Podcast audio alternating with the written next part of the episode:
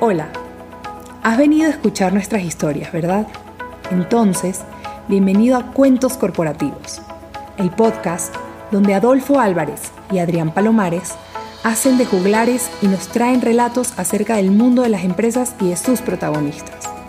Prepárate a escuchar interesantes historias acerca del management, startups, compañías exitosas y fracasos empresariales. Pon a tono tus oídos y disfruta de este nuevo capítulo de Cuentos Corporativos. Y como todo cuento, este también empieza con un había una vez. Que lo disfrutes.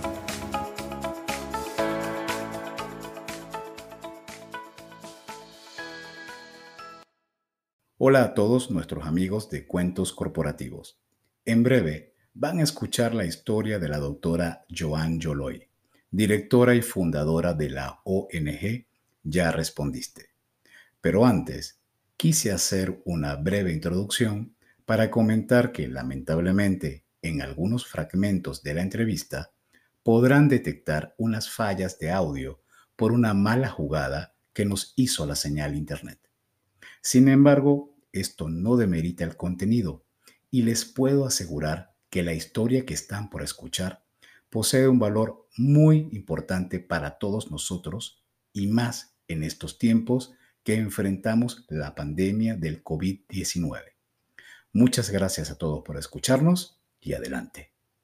Me permito comenzar este nuevo capítulo, como siempre hacemos, y para esto diré, había una vez, había una vez una guerrera, una persona que decidió enfrentar el mundo de la medicina de una manera muy particular y breve vamos a dejar que ella nos cuente directamente su historia. Se trata de Joan Holoy. Ella es doctora, pero sobre todo hoy en día lleva una vida muy, muy atareada como mm, director fundador de la Fundación Ya Respondiste. Joan, ¿cómo estás? ¿Cómo ha estado tu día hoy? Hola, hola, pues muchísimas gracias por la invitación. Para mí es un honor y un placer compartir con ustedes quién soy y, a qué me dedico. Eh, ¿Quién eres, Joan? ¿Quién eres? ¿Quién soy? Sí, ¿quién eres? soy una mujer que desde chica protege a las mujeres y se enfoca en las causas olvidadas o las minorías vulnerables. Eh, siendo así, empecé a estudiar medicina eh, después de hacer la carrera de paramédico en la Cruz Roja Mexicana y actualmente tengo mi fundación, como bien mencionaste, eh, que se llama Ya Respondiste, enfoca la salud integral, porque eso fue mi especialidad y mi maestría en su momento. Y creo que en este momento de crisis es lo más grato poder estar en una primera línea distinta. En este espacio vamos a dedicarle un, un momento muy importante a que Joan nos explique acerca de la fundación ya respondiste, pero para poder conocer más acerca de la fundación creo que es súper importante ahondar más en lo que ha sido la experiencia personal y laboral de, de Joan. Joan, eh, antes de hablar, yo me dediqué a, la, dediqué a la tarea de stalkearte, como se dice hoy en día en el argot de los chavos. Y me di cuenta que ha sido voluntaria en una cantidad de actividades sociales. Has estado en África, has estado en Estados Unidos, eh, has estado en el World Economic Forum. Cuéntanos, ¿qué, cómo se dio esa vida de voluntario? ¿Qué hiciste? ¿Hacia dónde te dirigiste y por qué lo hiciste? Creo que todo empezó en la universidad.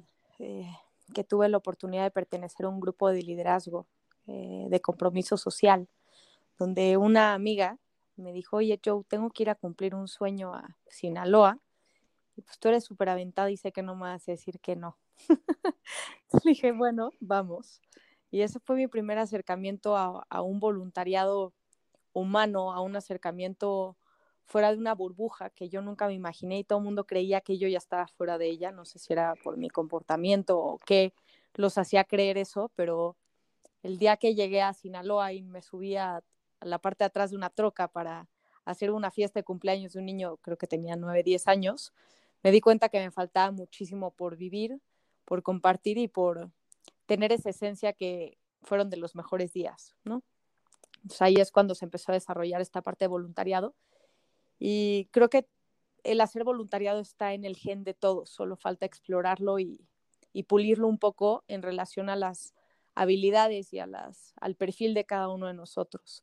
Eh, obviamente al ser médico o al estar en el medio humanitario eh, o sector salud, es mucho más fácil y alcanzable o más visible al menos. Yo estoy segura que cualquiera de aquí ha hecho algún tipo de voluntariado sin ni siquiera percibirlo como voluntariado, ¿no? Entonces, pues así fue como mi camino se, se empezó a emprender con estos sueños. Cumplí arriba de 68 sueños en dos organizaciones distintas, todas enfocadas a enfermedades terminales. Y poco a poco me fui sensibilizando hacia otras causas que, la parte de salud se necesitaba o un abrazo o una sonrisa o el querer aventurarte y, romper estos esquemas que el mundo nos tiene tan contenidos por miedo, por incertidumbre o por simplemente no quererlo vivir. Y de estas actividades que te ha tocado enfrentar o conocer, ¿cuál ha sido la que sientes que te ha marcado eh, en tu trayectoria, la que ha sido más determinante para tu carácter y para lo que hoy en día estás ejecutando? creo que cada una de las personas que he conocido, que me he topado, ya sea en la ambulancia o en los sueños o en cualquiera de las organizaciones no lucrativas en las que he colaborado, me han marcado de alguna manera, independientemente de que sean beneficiados o sean colegas o cualquier cosa, ¿no? O sea, puede ser que hasta en un semáforo alguien me haya marcado. Em, yo siempre quise ser pediatra y decidí meterme a hacer mi, en, México, eh, cuando estudias la carrera de medicina, haces un año de servicio social y un año de internado. Y el año de internado decidí hacerlo en el Hospital Central Militar porque me encanta la disciplina y la perfección y creí que ahí iba muy acorde a mis necesidades. Y por otro lado, creo que es un sector salud diferente al público y al privado que vivimos, ¿no? Em, y estando ahí, eh, me di cuenta que era mucho más sensible de lo que normalmente estaba yo acostumbrada y en un momento dado que yo me sentí que estaba estable emocionalmente, obviamente, decidí pedirle a los jefes de residentes que me pusieran en la sala de terapia intensiva de pediatría, porque quería ver si realmente era lo mío y porque me sentía bien y cuando uno está bien cree que aguanta todo. Em, y estuve en, en, esa sala durante un mes y creo que fue la peor experiencia de mi vida el tener en mis manos a niños que se iban sin previo aviso por alguna enfermedad eh, que no había sido anunciada y tenerles que comunicar a los papás. Me acuerdo que me decían, a ver, doctora, por favor, comuníquele a los papás que su hijo falleció.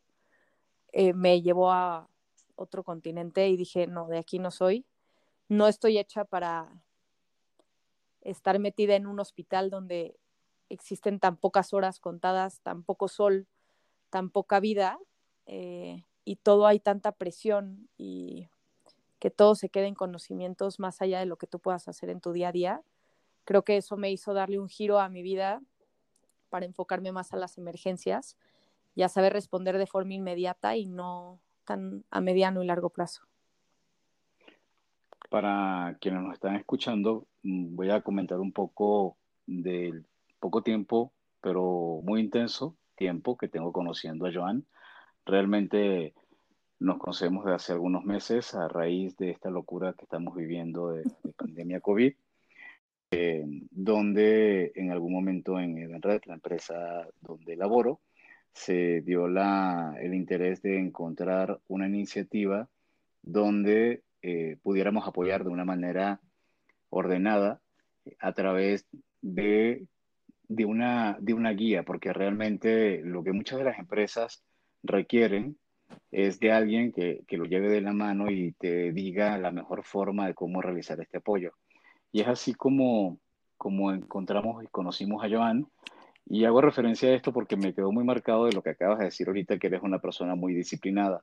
Y efectivamente, de los elementos que en Edenred nos, nos llevaron a apoyar la, la iniciativa que lleva adelante Joan, es el orden, la disciplina, la estructura, el nivel de reporting que ofrece, ya vamos a hablar un poco más adelante de esto, pero es impecable.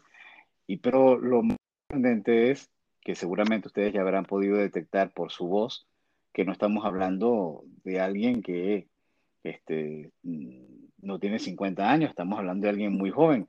Yo jamás, por respeto, me he atrevido a preguntarle a Joan su edad, pero lamentándolo mucho, Joan, ahorita te lo voy a preguntar. ¿Qué edad tienes? Eh, um, este año no cuenta, ¿no? Eh, no.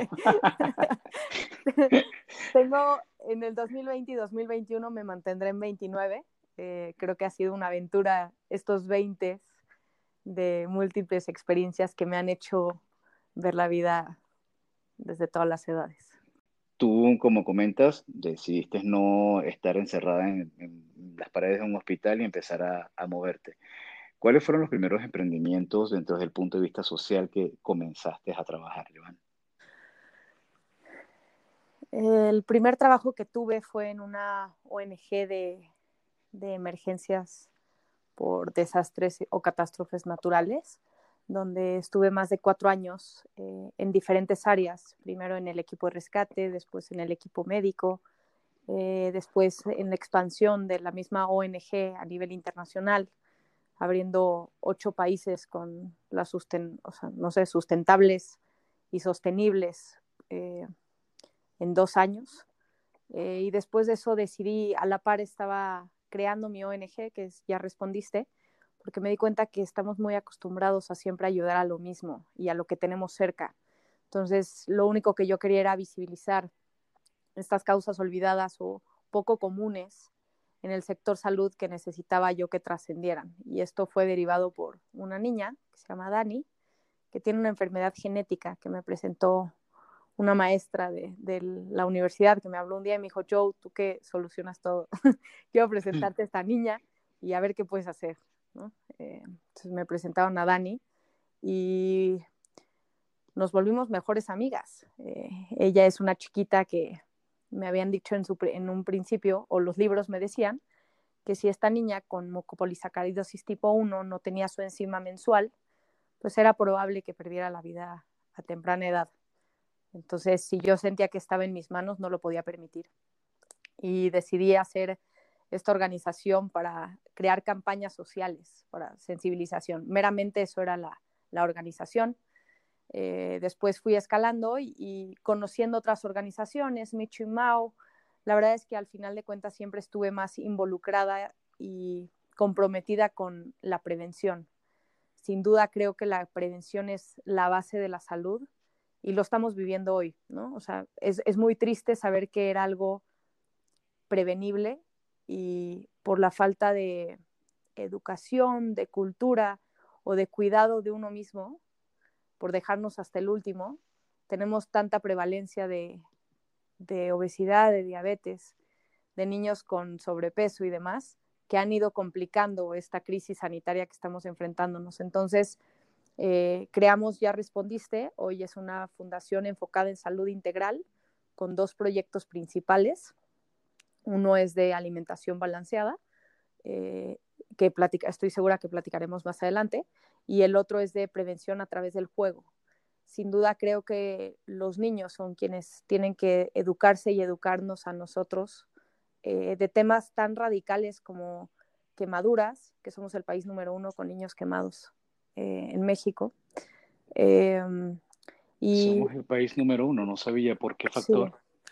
¿Por qué ocurre eso? Yo insisto en que es la prevención, el dejar el mango afuera del sartén, eh, de, de la estufa, el mandarlos a dormir y que las velas estén prendidas, el no tocar la temperatura del agua antes de meterlos a bañar, etc., etc., sin fin de, de situaciones que hacen que estemos arriba de los 40 mil casos al año. Los cohetes, hoy, justo día festivo, es, para mí era un día sagrado de ambulancia porque yo sabía que hoy los cohetes estaban en la bolsa del pantalón de todos.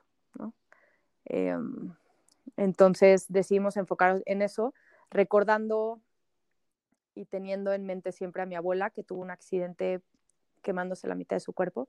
Creo que su legado fue dejarme claro y transmitir la importancia de saber prevenir y tratar adecuadamente una quemadura Entonces decidimos hacerlo en un juego de mesa dimensiones reales, eh, donde los, los niños son las fichas y van aprendiendo de este tema de prevención, de tratamiento y de las secuelas de las quemaduras a través del juego. Y conforme el tiempo avanzó, creamos el juego de en movimiento para los sismos. Somos un país eh, en constante riesgo de sismos y actualmente por las necesidades del país, que lo platicaremos más adelante, decidimos crear un juego de nutrición, sueño y ejercicio que debe de estar saliendo en los próximos meses. ¿Cómo va a salir ese juego? ¿Es en físico? ¿Es porque ya hoy en día los juegos no sé si son en un monopolio o se trata de una app? La verdad es que creo que las familias, antes de, antes de la pandemia, las familias estaban muy desintegradas y la tecnología nos estaba arrebatando estas experiencias o momentos inolvidables que son los que nos vamos a llevar para toda la vida. Y yo insisto que los juegos mexicanos tenían una razón de ser y una alegría detrás de la historia que para mí era importante tener en, mi fundación al ser una fundación mexicana y enfocada a, mi país. Em, hasta el día de hoy he decidido que todos mis juegos van a seguir siendo físicos. Entiendo que vamos a tardar un poco más, eh, pero creo que es una forma de transmitir estas, esta cultura que nuestro país nos, nos, nos demuestra, ¿no? Y mm, eso tiene, tiene esa actividad con la que también llevas, que es JJ Previene. JJ Previene es una empresa que creé con mis iniciales porque si algo no somos los doctores es originales. Entonces, este, esta empresa eh, la empecé porque me di cuenta que eh, los servicios médicos o de emergencias o de eh, en accidentes de eventos, torneos de fútbol, yo toda la vida he jugado fútbol y cosas así, no estaban al 100% capacitados, como que mandaban a cualquier persona con tal de cubrir ese servicio y pues al final de cuentas, jugando fútbol, acababa yo atendiendo a la del otro equipo, ¿no? Este, o en campamentos o en situaciones así que pues empecé a darle, a buscar y darle oportunidad a médicos que están sin trabajo, que estoy segura que son extraordinarios, eh, en responder ante este tipo de situaciones y conforme fue avanzando el tiempo, eh, doy clases de fisiología y estilo de vida saludable a chavos de CCH y un día atendía a un paciente en ese colegio y me dijeron este, que si conocía algún doctor que se pudiera quedar.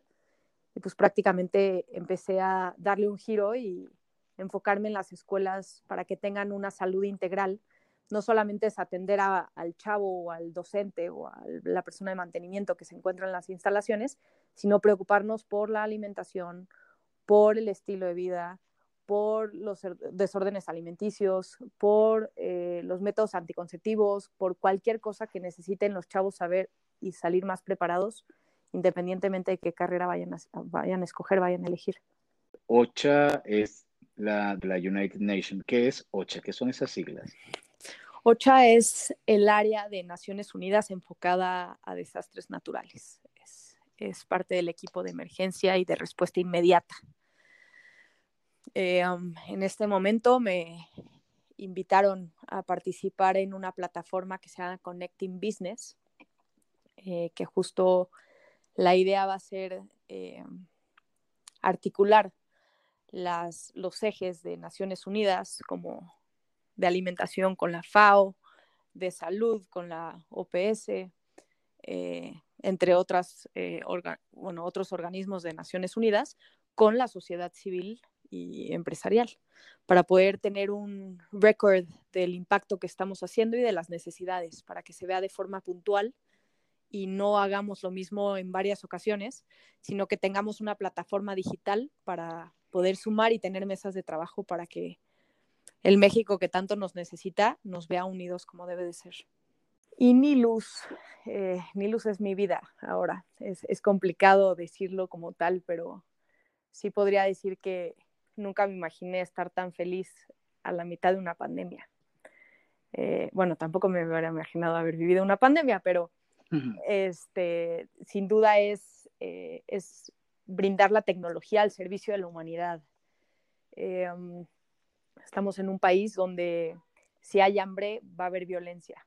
¿no? Eso es, está súper claro y en este momento creo que nos estamos enfrentando o estamos iniciando eh, un problema de seguridad nacional al haber tanta hambre o que se vaya a presentar los siguientes meses por la crisis humanitaria que estamos viviendo. Esta crisis sanitaria ya es humanitaria porque ya no solamente es una crisis sanitaria, sino ya hay varios factores involucrados y comprometiendo la vida de las personas, ¿no? Eh, y Nilus es el vehículo donde de forma eficiente y transparente podemos eh, tener una oportunidad para la transformación a través de la tecnología, porque es una aplicación eh, que viene de Argentina, por Adi Beitler, es el CEO, que se dio la tarea de buscar una estrategia donde disminuya o erradiquemos con el desperdicio de alimentos para llevarlo a la población más vulnerable, a la población más pobre.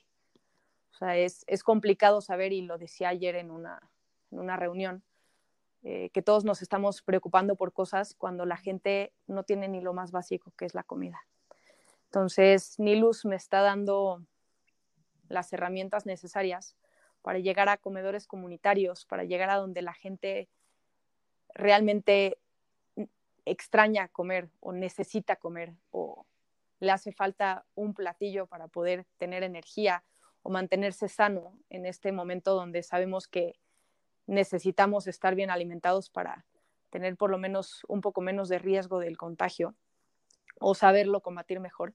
Y es una tecnología donde a través de una aplicación eh, los comedores comunitarios, los cuales estoy sorprendida y sí lo quiero platicar, son comedores que eh, sirven comidas entre 150 y 240 comidas al día a personas vulnerables y cuesta 11 pesos. Y es un, son tres platos, la entrada, el plato fuerte y el postre, ¿no? Obviamente tiene carbohidratos y todo eso, eh, y cualquier persona puede ir ahí. Y de verdad que yo llevo comiendo ahí tres meses y tienen un sazón que es digno de compartirse, de verdad. ¿Quién los administra? ¿Quién los... Em, cada comedor se administra así solo eh, cualquier persona tiene su comedor y lo único es que sí hay reglas de, del gobierno que los permiten o no laboral, eh, laborar, perdón, eh, pero de verdad son personas que lo hacen, tienen una vocación por brindar un alimento, o sea, ellos mismos te platican, ¿no? O sea, es que yo tengo que hacer dos platillos porque en esta zona tengo muchos hipertensos y cosas así que yo digo, ¿cómo? O sea, ¿quién te está orientando en esto? porque está impresionante, ¿no? Entonces, y platicándolo, de verdad se me pone la piel chinita de cómo hay gente que necesita y no, no tiene tiempo ni siquiera de darse cuenta cuánto lo necesita porque está al servicio de los demás. Y, eso es nuestro comedores, ¿Cuántos comedores hay operando ahorita con esa figura? Eh, 400. Eh, no me quiero equivocar, pero como 400 y cachito en la Ciudad de México. Y eh, eso es en la Ciudad de México. ¿Y hay otros fuera de la capital? Seguramente sí. Porque esto es un movimiento que ya se ha hecho y ha ido creciendo conforme va pasando el tiempo. Entonces, sí, sí, sí. Entonces, lo que nosotros estamos haciendo es eh, compra y venta de alimentos para evitar el desperdicio de ellos llevándolos, obviamente son 100% sanos, ¿no? O sea, se pueden comer en su totalidad para que estos comedores puedan ofrecer más comidas de lo que hoy ofrecen por el, por el mismo precio o por un mejor precio. Entonces, eso es Nilus. Nilus es vender, comprar y vender eh, insumos baratos y sobre todo compartir y escuchar cuáles son sus necesidades reales. ¿no? Por lo que entiendo entonces, Nilu más el elemento de los comedores, por eso lo quieres por eso sientes que tienes ese vínculo con, ya respondiste, por el tema de los comedores, ¿cierto? Eh, comedores móviles. Eh, sí, e, en sí creo que eh, tenemos que prestarle más atención a la alimentación y por lo general todo el mundo decía, ah, pues si estás bien de salud, estás bien de todo. Y creo que es un momento donde todos tenemos que tener una pausa y darnos cuenta que para tener una buena salud física necesitamos salud mental y salud nutricional. Eh, sin duda el hambre mata y es momento de prestarle atención. Entonces, En un, cuando empezó la pandemia, nosotros el proyecto que mencioné hace unos minutos de comedor rodante para llevar alimentación balanceada a salas de espera de hospitales públicos, le dimos un giro para llevarlo a, al personal de la salud, de mantenimiento y de limpieza de los hospitales COVID y luego nos dimos cuenta que al no ser hospital COVID no significaba nada porque también recibían pacientes COVID. Eh, nos dimos a la tarea de justo brindar esta alimentación balanceada a ellos que lo necesitaban para que sus defensas no bajaran en ningún momento y, y poder seguir dando su vida por nosotros. Entonces, creo que en todos los momentos de mi vida o en todos los ejes en los que estoy involucrada en este momento o más involucrada o dando mi vida por ellos, parten de la alimentación. Por eso es que lo, lo vinculo en su totalidad.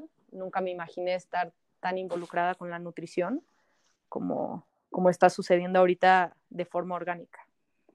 Y eso me da pie entonces para entrar a, ya respondiste, antes de darle, pedirle a Joan que nos cuente cómo es la estructura, cuáles son los planes, cuáles son los diferentes programas que manejan, comento mi perspectiva cuando llegamos a la fundación que dirige Joan.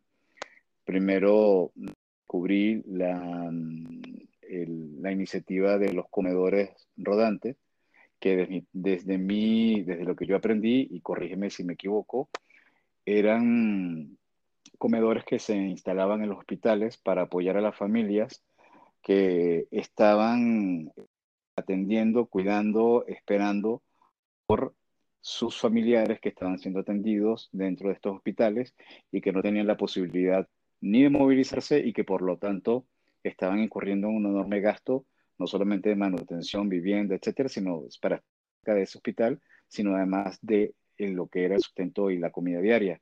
Y es así como creo yo que lo percibo que nacen los comedores rodantes. ¿Es así? Sí, totalmente. Eh, después de tres años de estar en hospitales públicos haciendo mis prácticas hospitalarias, me di cuenta que todos nos fijamos solamente en el paciente y nadie se fija en el familiar. Y el familiar al final de cuentas está afuera esperando noticias o que el doctor le pueda decir cómo está su familiar, ¿no? Y todos hemos tenido, espero que no, pero es, es común que pueda yo decir en estos momentos que los que nos escuchan o tienen algún conocido o lo han vivido en carne propia, han tenido algún familiar hospitalizado. Y si algo no tienes es cabeza para ir a comer.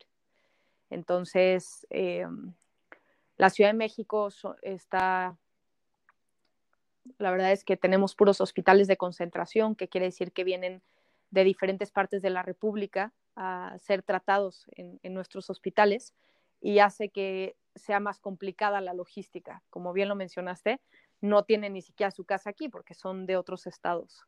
Em, entonces, pues mucho menos si tienen los minutos contados, no van a pensar en ir a comer bien, o van a comer, ¿no? O sea, creo que pasa hasta segundo o tercer plano el pensar en ellos cuando tienen a un paciente grave. Entonces, eh, para que ellos estén bien y puedan transmitir esta paz al, hospitalizado, eh, pues brindábamos esta alimentación.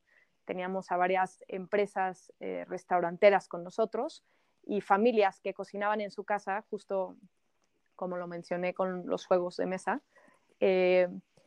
nos gusta fomentar la unión familiar eh, y lo hacíamos en la cocina. Creo que a todos nos parece un momento eh, diferente el estar en la cocina preparando y qué mejor que preparar para los demás. Entonces tenemos familias, tenemos empresas y tenemos restaurantes que realizan estas porciones de alimentación balanceada eh, que están revisadas por nuestro equipo de nutriólogos para llevarse de forma adecuada a los hospitales. dime, dime. Dicho esto, cuéntanos ahora ya con un poco más de estructura porque yo te estuve interrumpiendo permanentemente. Y ahora cuéntanos, ya respondiste, ¿qué es, cómo opera, cuáles son los programas que hoy en día tienen? Sé que tienes el COVID, tienes la nutrición balanceada y están... Cuéntanos ahora, por favor, con todo detalle. Derivado del COVID, le dimos este giro porque eh, pues mis amigos están dando su vida mis conocidos, mis maestros, mis hermanos de la carrera están en los hospitales arriesgándose por nosotros y creo que si nosotros, como ya respondiste, seguíamos brindando esta alimentación afuera de los hospitales, podíamos ser un foco contagioso. en vez de ser un, beneficio para estos familiares, cuando la indicación era no estés aquí, ¿no? Eh, entendiendo esto o partiendo de aquí, le dimos el giro eh, llevando los insumos, eh, los donativos y cualquier cosa de alimentación y rehidratación al personal de la salud, limpieza y mantenimiento. poco a poco ellos se fueron acercando a nosotros por la estructura que teníamos y las políticas de prevención y de seguridad para que no nos pusieran en, contacto a nosotros o en riesgo y nosotros a ellos, que nos empezaron a, hacer solicitudes un poco más explícitas de eh, insumos de protección personal, de equipos de protección personal y demás. Eh, hicimos, eso lo crecimos a nivel nacional, eh, enviando equipos de protección muy específico con los nombres del personal que lo solicitaba, para no arriesgarnos a que no llegue a manos de quienes no lo necesitan. Em, comedor rodante ante COVID-19 continuó y creció a gran escala. Cubrimos ocho hospitales de forma diaria. Eh, algunos, una vez a la semana, les llevábamos una alimentación caliente y ese mismo día cubríamos la alimentación fría por el resto de la semana. Cada hospital tiene un número diferente de personal, pero nos ayudaba mucho tener estos médicos infiltrados conocidos míos que me iban diciendo si había altas o bajas de, personal de la salud o de limpieza y demás, para siempre cubrir con todos. Eso era parte de nuestras políticas que siempre teníamos, si nos comprometíamos con un hospital, era mínimo un mes, ¿no? Y de aquí en adelante, obviamente, esto se extendió muchísimo más de lo que todos nos imaginábamos. Este, y este lunes justo regresamos a nuestra nueva normalidad sin dejar a los hospitales, pero sumando nuevamente eh, los familiares afuera de los hospitales. Que sin duda, si llego a uno y me dice, pues tengo a mi familiar adentro, pues sabemos que no se van a mover de ahí. Siempre y cuando tengan el cubrebocas puesto y sepan las medidas de higiene, ¿por qué no ayudarlos a ellos? ¿O por qué no brindarles la alimentación que todo mundo necesita ahorita? Yo estoy ahorita en, la, en el sitio web de Ya Respondiste. Eh, les voy a también a dejar los datos eh, en, las notas de este podcast y podemos ver es ya respondiste.org y ahí podemos ver que la información que ellos reseñan lograron beneficiar a 42.386 personas con alimentos nutritivos y saludables. Y en lo que va de año, no sé si esta cifra realizada, Joan, gracias al esfuerzo y compromiso de los donadores, han logrado beneficiar a más de 212.000 480 trabajadores de la salud. Trabajadores de la salud, estamos hablando de, por supuesto, el personal médico, doctores, enfermeras, personal de limpieza, me imagino que también administrativo en estos hospitales que atienden a pacientes con COVID. Y también eh, vemos que entre los colaboradores que han apoyado la fundación se encuentra la Fundación Coca-Cola, se encuentra Fresh, eh, Fresh Break, Gila, Google, eh, Yeti, Grupo Trimex, Kitsania, Fundación Lala, eh, OneFood, eh, Twitter, Edenred, Tuni, entre otros. Estafeta, o sea, realmente mm, me, agrada mucho ver cómo se ha ido sumando la cantidad de empresas que, han estado apoyando a, esta iniciativa de, la Fundación Ya Respondiste. Y, por supuesto, vamos a dejar en los datos de este podcast, pero igual lo vamos a mencionar. Joan, si una empresa quiere apoyar, quiere eh, unirse a esta causa, ¿qué debe hacer? Llamarme. Es muy sencillo. Yo no me ando con rodeos. Eh, lo más fácil. ¿A dónde te llaman? El contacto directo. Eh, me pueden enviar un correo a dirección arroba ya respondiste.org. Dirección arroba ya respondiste.org es el contacto directo conmigo. Les daré el seguimiento puntual y rápido. Como buen médico no me sé estar quieta y mi respuesta es, la verdad es que bastante inmediata para darle el seguimiento. Ahorita ya reanudamos estos planes de bienestar corporativo donde las empresas pueden preparar los alimentos, nosotros llevamos los insumos y con grupos chicos, con todas las políticas de higiene y de seguridad, eh, brindamos una experiencia de voluntariado de comedor rodante dentro de sus instalaciones y nosotros nos encargamos de llevarlas al hospital. Esa es una forma que invitamos a todos y la otra es a través de donativos en especie o monetarios para que podamos seguir implementando y, ayudando a esto que para todos está siendo complicado y pues para el sector salud o a los familiares que están afuera es un golpe en el corazón que se nos apachurra a veces. No lo dudo y además se puede imaginar la y la logística que tiene hacer entrega de estos donativos para tú también, tanto tú como tu equipo, eh, preservar la salud, ¿cierto? Totalmente. Nosotros nos estamos haciendo pruebas recurrentes y obviamente contamos con todos los eh, con todos los métodos de prevención, pero pues no quiere decir que seamos invictos o no invictos sí, ninguno se ha contagiado, pero intocables o, o nada. ¿No? Nada más hay que sabernos cuidar y, compartir estas medidas de prevención que todos las sabemos, que es lávate las manos, mantén tu sana distancia y usa adecuadamente el cubrebocas.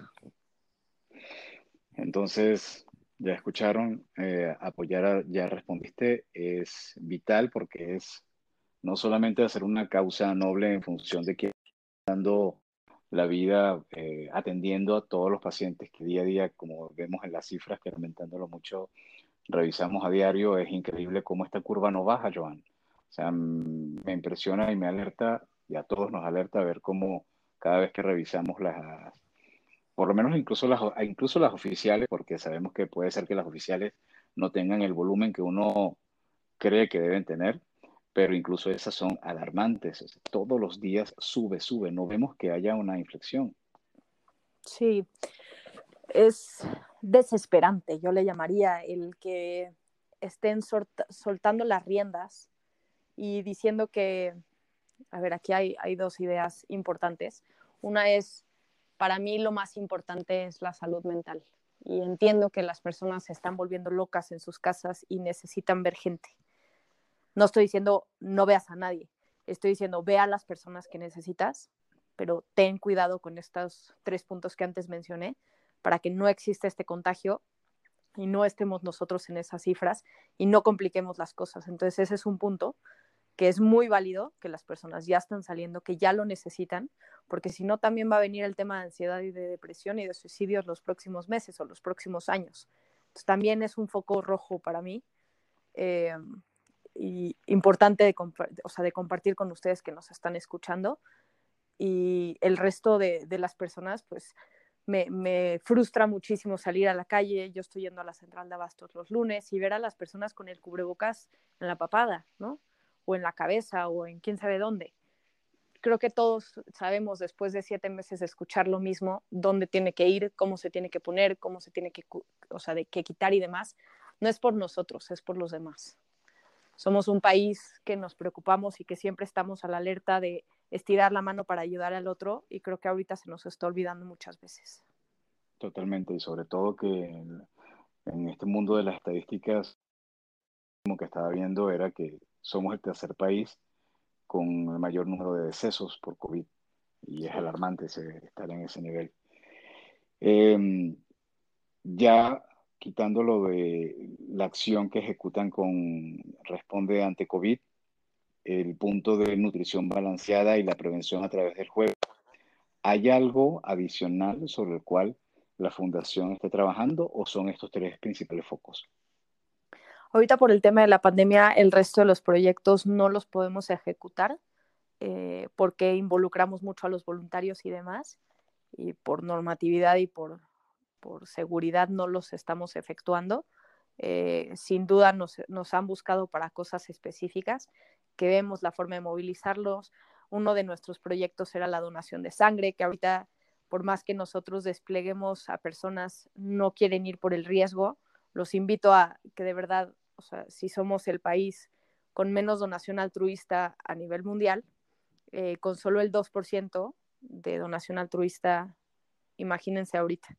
Las personas no es que no se estén muriendo, ahorita los bancos de sangre están vacíos y creo que todos podemos hacer la labor de hacer los tres puntos que antes mencioné y de pararse en un banco de sangre a donar un poco de nosotros para salvar a los demás.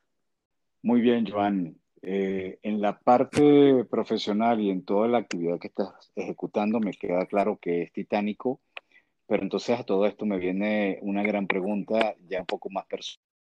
¿Cómo haces para balancear toda esta actividad y, como tú decías hace unos minutos, no volverte loca?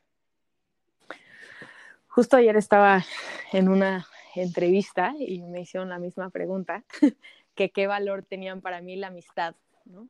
Eh, y la traigo a, esta conversación, porque creo que eh, la familia y los amigos son los que te pueden ayudar a estar bien si tienes el, la transparencia de platicarles cómo estás, ¿no? Porque estamos muy acostumbrados a decir, hola, ¿cómo estás? Bien, y tú bien también. Y ahí ya se acabó el cómo estás, ¿no? Creo que en estos momentos eh, donde todos estamos encerrados en unas paredes, o la gran mayoría, o estuvo mucho tiempo, o necesita estarlo, eh, el poder tener estos espacios para platicar con las personas que más confianza le tienes es lo ideal. Eh, yo no me pierdo la visita con mis papás y con mi hermano a la semana, o sea, es algo semanal.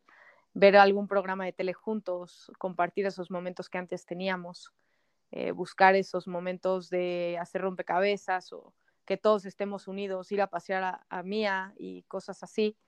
Eh, que es un perrito adoptado en momentos de pandemia. Este, ¿Adoptaste un perrito en momentos de pandemia? Mi hermano y mañana voy a ir a ver a, a uno, a ver si me lo quedo yo, pero en eso estamos. no puedo creerlo. Sí, caray. Este, um, creo que eso es importante y a mis amigas, la verdad es que saben que, o sea, mi casa es su casa y vienen aquí a relajarse ya, este momento de paz de estar todo el tiempo en el mismo lugar, ver diferentes cosas, ver verde, ver paredes de otro color, siempre ayuda a esta salud mental. Entonces, creo que sí hay momentos donde es bueno estar solo, pero es indispensable estar acompañado. Muy sabio. Y, y esto me lleva a otra pregunta personal que siempre hacemos en este espacio. Si hay algún cuento o hay algún escritor que a Joan Holoy, Holoy me cuesta mucho pronunciar su apellido, Joan Holoy. ¿Hay algún cuento, libro o escritor que a ti te apasione, que te haya marcado, recuerdes? Híjole, la verdad es que me gusta leer de todo y cada vez es diferente. Eh, en esta crisis sanitaria me he dado la tarea de leer libros un poco más espirituales. Uh, el poder de la hora, Uh, la verdad es que son muy, muy variados cada uno de ellos. Eh, no me decidiría por ninguno, sino depende del momento y de la estrategia mental que tú quieras hacer para salirte de tu rutina. Ahorita me recomendaron La bailarina de Auschwitz y lo empecé a leer hace unos días. Entonces, es la veremos. persona que me la menciona en ¿Ah, sí? los últimos dos, dos podcasts y lo impresionante es que ayer revisaba mi Kindle y veía que sí, que la, que la descargué y tampoco la tengo pendiente de leer. Entonces, yo creo que definitivamente es algo que hay que revisar porque ahora tú mencionas la bailarina y ya la tengo, entonces creo que nos tocará hacer un, un capítulo para hablar sobre la bailarina. Entonces, eh, lo, por lo que entiendo, de, tipos de libros, pero en estos momentos tratas de encontrar algo que te ayude a relajarte, que te ayude un poco a... Que me salga, me, me saque de mi rutina, porque antes leía de medicina, sí, claro, leía de medicina o leía de nutrición o leía... No, a ver, o sea, estás en un momento donde todo el día vives atacado de juntas, porque creo que todos lo estamos viviendo y más que el programa se llama Cuentos Corporativos, los corporativos están trabajando a la máxima potencia por más que estén en sus casas, ¿no? Entonces, el desconectarse no es me voy a ir a mi cuarto igual a leer de la anatomía o la fisiología del abdomen, o sea, no, no, no, de la enfermedad o de, no, pero para nada. Es de rutina leer las noticias en la mañana, cinco minutos no más, porque también no es sano. Eh, y luego en las noches leer algo que no tenga nada que ver con lo que yo me dedico, con lo que yo hago. Joan, yo ya estamos llegando al, al y quería pedirte tus palabras de reflexión que quisieras enviar a las personas que nos escuchan y cuál sería tu mensaje? Creo que a las personas que nos escuchan justo les diría que necesitamos escucharnos a, unos, o sea, a uno mismo y a las personas que nos rodean, porque cada quien está viviendo su propia pandemia, su propia crisis, y si de por sí las personas no nos escuchábamos o no sabíamos cómo preguntar cómo se encuentran, este es un momento que tenemos que aprovechar para ayudarnos unos a los otros y entender que hoy nos necesitamos más que nunca y que la salud mental es la base que nos va a sacar sonriendo de esto. Bueno, Joan, yo estoy seguro que lo que voy a decir muchos estarán de acuerdo conmigo. Quiero darte las gracias, no por estar en este espacio, quiero darte las gracias a ti y a tu equipo por todo lo que están haciendo, por la labor titánica que, que ejecutan. Eh, en verdad, mm, creo que no hay palabras. Definitivamente, cuando nos toque hacer un balance, espero que no sea dentro de mucho tiempo, sino que lo más pronto posible podremos revisar cómo estas prácticas que hoy en día, gracias a esta solidaridad que estás ejecutando con tu equipo, se puede replicar no solamente en situaciones de crisis como las que nos encontramos hoy, sino que la sociedad puede encontrar espacios para reencontrarse y para colaborar y que no se pierda la oportunidad de, de tener ese toque humano y que realmente no olvidemos que antes que todo somos personas y que nos necesitamos unos a los otros. Entonces, la verdad, un gran aplauso, te lo agradezco muchísimo y ánimo y bueno, ya nos dirás cómo se va a llamar el perrito que vayas a adoptar en esta pandemia. Y bueno, espero que le dediques tiempo, ¿no? Sí, esa es parte de mi decisión del si lo voy a hacer o no y si hay una conexión o no, pero sin duda tendrá algún nombre, ya sea caldito de pollo, chuleta o de esas cosas que me estoy acostumbrando a comer semanalmente y qué bárbaro cómo los disfruto. Llama la arepa. Lo voy a analizar. Perfecto. Señores, señoras, eh, era Joan Yoloy, directora, fundadora de la Fundación Ya Respondiste. Ya vieron dónde podemos colaborar, por favor, no lo olviden, considérenlo y pasen la voz. Si un podcast les pido que compartan es este, para que cada vez más personas y más empresas puedan apoyar esta gran, gran acción que se está realizando. Y bueno, muchísimas gracias por habernos acompañado en este episodio de Cuentos Corporativos. Vale recordar que las empresas, sin importar su origen, razón de ser o tamaño, tienen todas algo en común. Están hechas por humanos y mientras más humanos tienen, más historias tienen que contar. Y todo cuento empieza siempre con un había una vez. Y bueno, será hasta el próximo capítulo. Muchas gracias.